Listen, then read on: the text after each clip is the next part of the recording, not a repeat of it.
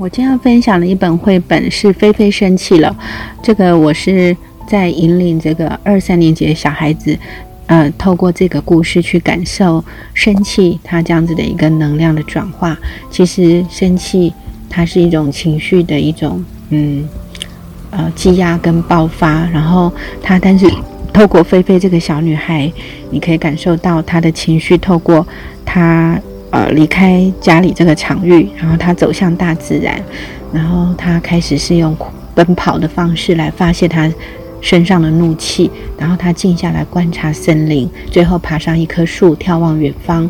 嗯，微风吹拂着他，然后远方的那个蓝色的天空跟海水安慰了他。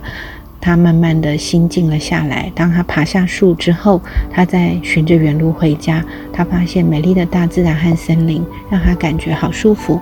回到家里，家里的氛围也不一样。原来跟他抢夺玩具的姐姐也邀他一起玩拼图。爸爸妈妈也是温暖的欢迎他回到家。最后，他画了一一幅温馨的全家福。所以，我们透过这样的故事，孩子可以透过菲菲的这种生气的这个。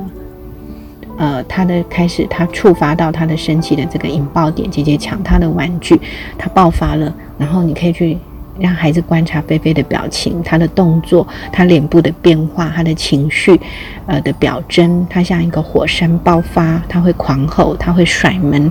那接着他冲出门后，他可能必须要去发泄，所以他用力的跑，一直跑，直到他跑不了。然后他们可以感受到树。森林，它旁边的氛围的颜色的变化，到菲菲静止下来之后，观察到，呃，森林的小动物或蕨类小植物这些细微的感官觉受，然后慢慢的，他看了一个非常老的。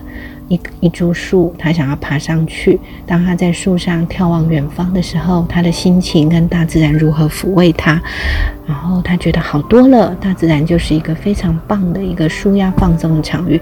他爬下树之后，他在森林里再慢慢的漫步回家。我觉得这个过程可以让孩子去感受到情绪光谱的一个变化。从他的生气、他的发泄，到他的愤怒抒发完毕，然后他大自然的宁静、大自的这种嗯力量如何去抚慰他，然后恢复了平静之后，他回到家里，再去迎接的是家里温馨的。呃，氛围，爸爸妈妈的温暖跟姐姐的微笑，最后他画了一张全家福，他觉得他心中好像又再度暖和了起来，有一颗小太阳。我想这故事非常有趣，嗯，可以引领孩子以这种文字叙事的方法去感受，去去书写这个情绪的变化，然后他们可以去玩一个小小的象征跟譬喻的游戏，让自己去感受生气的时候。自己生气的时候像什么呢？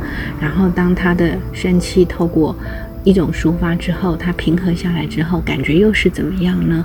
我想这个故事对孩子来说是很有共鸣的，因为他们经常也会因为抢夺玩具或是抢夺一些事情，呃，跟自己的同学和手足发生了一些小小的冲突。但是透过这样子的一个被被生气的故事，他们可以看到整个情绪他怎么样去。呃，被触碰、被引爆，然后最后怎么样？呃，抒发、释放，然后回到平静的一个状况。所以我觉得这是一个很棒的一个故事的分享跟引导，可以让孩子去了解情绪的变化，去练习书写自己生气的感觉，跟如何恢复平静的感觉。以上就是菲菲生气了这样子的一个绘本的一个教学的经验分享，谢谢。